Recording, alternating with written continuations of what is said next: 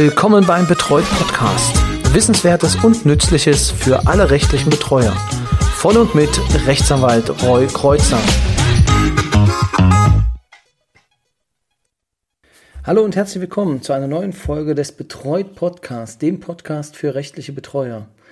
Ja, eine neue Woche, ein neuer Podcast. Ähm, heute wieder Mittwoch. Schön, dass Sie auch heute wieder zuhören. Worum geht es heute? Wir widmen uns der Rechtsprechung. Und äh, ich habe mir zwei Entscheidungen rausgesucht, die ich ja, spannend fand, beziehungsweise auch ähm, erheiternd, weil man kann ja nicht den ganzen Tag nur mit schlechter Laune im Büro sitzen, sondern man muss natürlich auch ein wenig die Lachmuskeln ja, trainieren.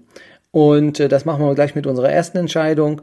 Aber danach möchte ich noch auf ein Institut hinweisen, was vielleicht den meisten von Ihnen gar nicht so bekannt ist, aber ähm, ja, wie es auch neben der Vertretung im Eilrechtsschutz eine Möglichkeit gibt, ähm, einem Betroffenen zu helfen. Und das äh, würde ich anhand einer anderen Entscheidung gerne mal vorstellen. Doch bevor ich das mache, möchte ich nochmal auf den Betreut Stammtisch eingehen. Letzte Woche am 17.02. hatten wir wieder eine Veranstaltung und ähm, ja, aus meiner Sicht wieder großartig. Viele interessante Fallkonstellationen, die wir besprochen haben, die einige schon kennen und äh, andere ganz neu kennenlernen durften im Rahmen ihrer Praxis. Also ein super Austausch, äh, sehr kollegial.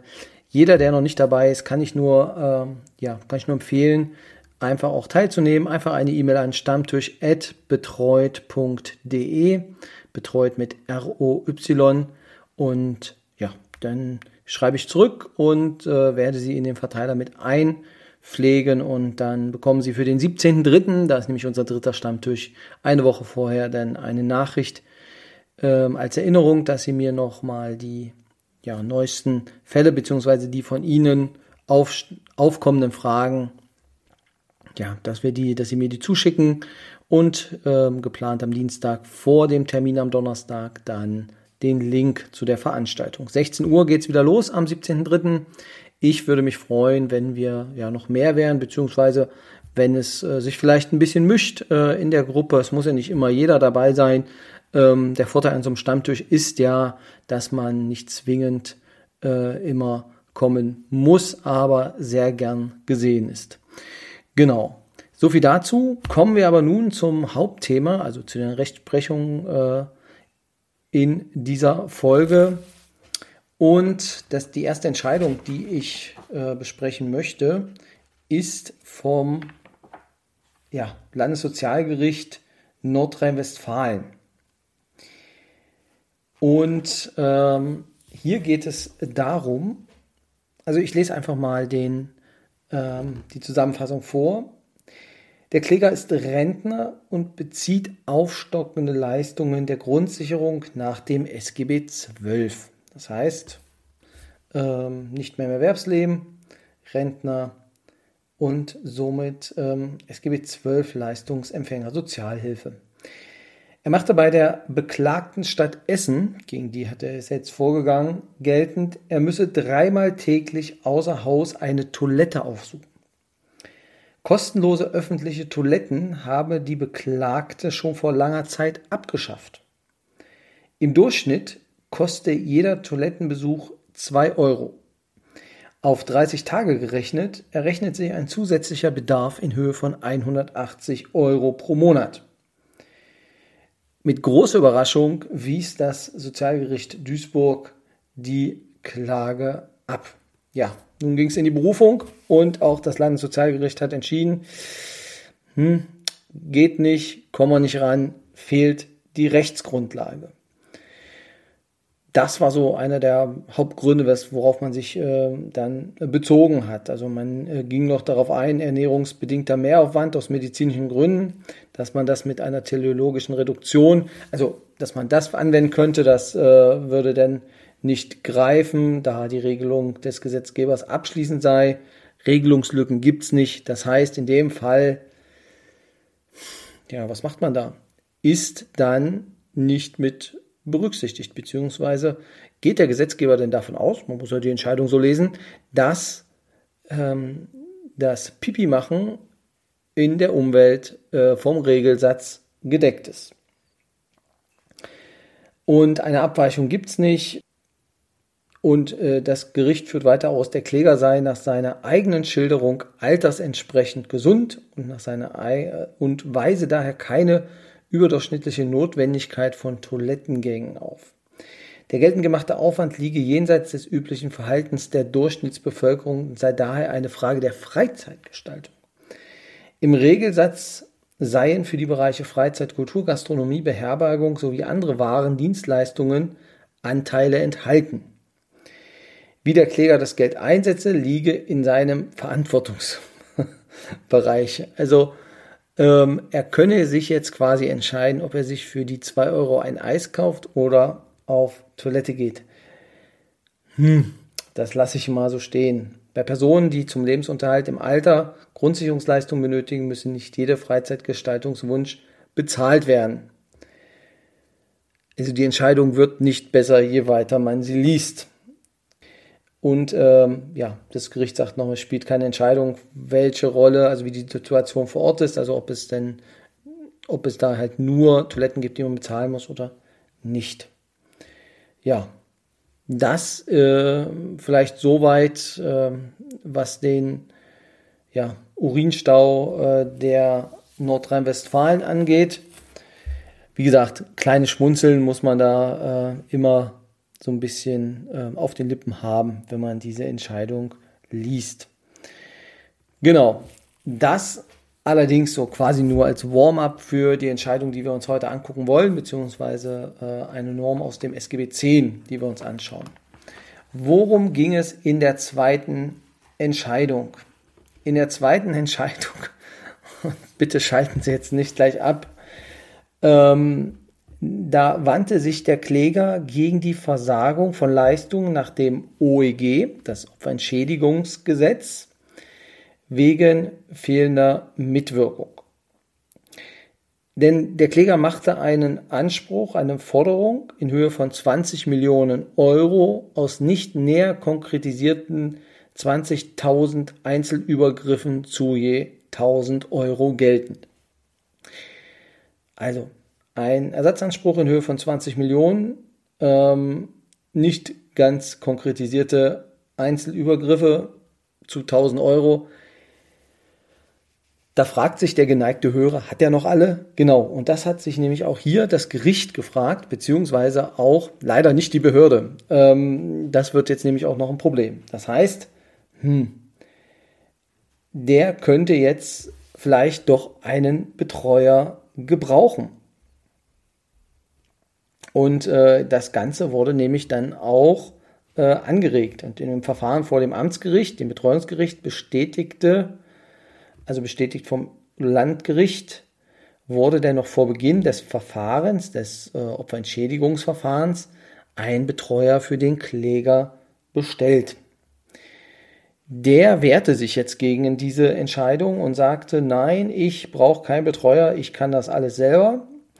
Und der begründete es damit, dass äh, es eine Verdachtsdiagnose gewesen sei, äh, aufgrund dessen eine Entscheidung für den äh, Betreuer gefallen ist. Nichtsdestotrotz bedeutet das, dass die, der Betreuer abgelehnt wurde und äh, im Wesentlichen darauf abgestellt wurde, dass der Kläger unbetreubar sei. Es gibt diese Fälle, die sind selten, aber es gibt unbetreubare Klienten.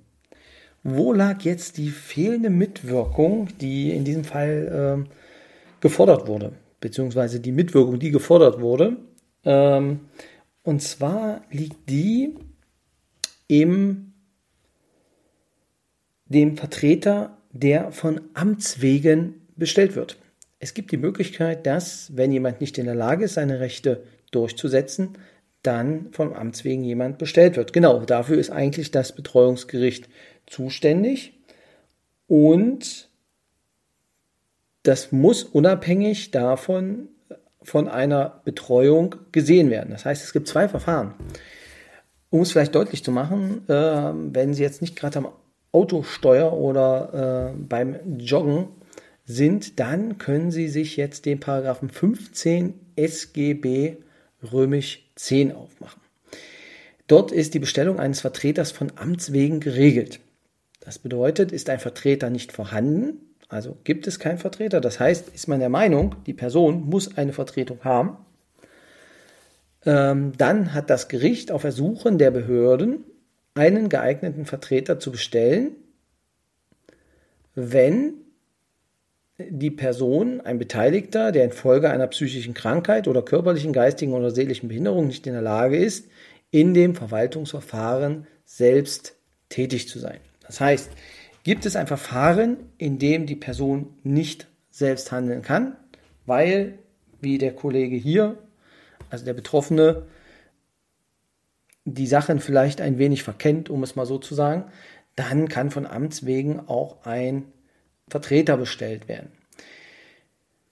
Für, und das sagt Absatz 2, für die Bestellung des Vertreters ist in den Fällen des 1 Nummer 4, also in den Fällen, was wir gerade besprochen haben, schauen sich die Normen einfach mal an, das Betreuungsgericht zuständig, in dessen Bezirk der Beteiligte seinen gewöhnlichen Aufenthalt hat. Das heißt, wenn jemand also nicht aus psychischen Gründen nicht in der Lage ist, seine Vertretung vorzunehmen in einem Verfahren, was läuft oder was ja was anhängig ist, dann kann man äh, ihm quasi jemanden schnell zur Seite stellen. Wie gesagt, unabhängig vom Verfahren nach 1896 fortfolgende. Das heißt, bis dahin kann derjenige dann handeln. Also in dem Fall wurde auch äh, eine äh, Rechtsanwältin bestellt, die sich äh, mit den Sachen auch auskennt. Und das ganze Verfahren wurde dann vor dem Gericht, weil das hat nicht die Behörde gemacht, sondern es wurde dann erst vom Gericht ähm, dieser ähm, von Amts wegen bestellte Person ähm, ja, im Prinzip beigeordnet und äh, die hat das Verfahren dann begleitet. Und es ist allerdings, und so viel muss man zu der Entscheidung jetzt sagen, es ist nicht schädlich, dass das Amt das in dem Fall jetzt nicht gemacht hat, denn hätte eh nichts gebracht. Also so viel jetzt äh, etwas flapsig formuliert. Ähm, um es mit den Worten des äh, Landessozialgerichtes Baden-Württemberg, die das Ganze mit Urteil vom 14.01.2021 ähm, entschieden haben, die sagten, der Kläger sei zur Überzeugung des Senates nicht geschäfts- und prozessfähig Trotz bestehendem Handlungsbedarf fehle es vorliegend an der Erforderlichkeit einer Betreuung, da diese zu keinerlei Änderung der Situation führen könne. Übereinstimmt mit dem Landgericht sei eine Unbetreubarkeit des Klägers anzunehmen. Der Verfahrensablauf belege, dass die Bestellung eines Betreuers im Verwaltungsverfahren, also bereits früher, die Stellung des Klägers nicht hätte verbessern können. Zwar könne dieser als Zustellungsbevollmächtigter fungieren, zur Präzisierung der behaupteten schädigenden Einwirkungen, was der Kläger nachhaltig verweigere und sich stattdessen in Verschwörungstheorien ergehe, könne aber auch ein Betreuer ebenso wenig beitragen wie die besondere Vertreterin, die vom Kläger nicht in die Lage versetzt worden sei, zum eigentlichen Sachverhalt sinnvoll vorzutragen. Genau, und aufgrund der Unbetreubarkeit des Klägers sei dem Beklagten noch nicht vorzuwerfen, nicht nach 15 SGB 10 vorgegangen zu sein. Das heißt, in dem Fall wurde gesagt, liebe Behörde, Ihr hättet den früher einsetzen müssen, hätte nichts gebracht, weil das Ergebnis wäre genau dasselbe gewesen. Kann man so sehen.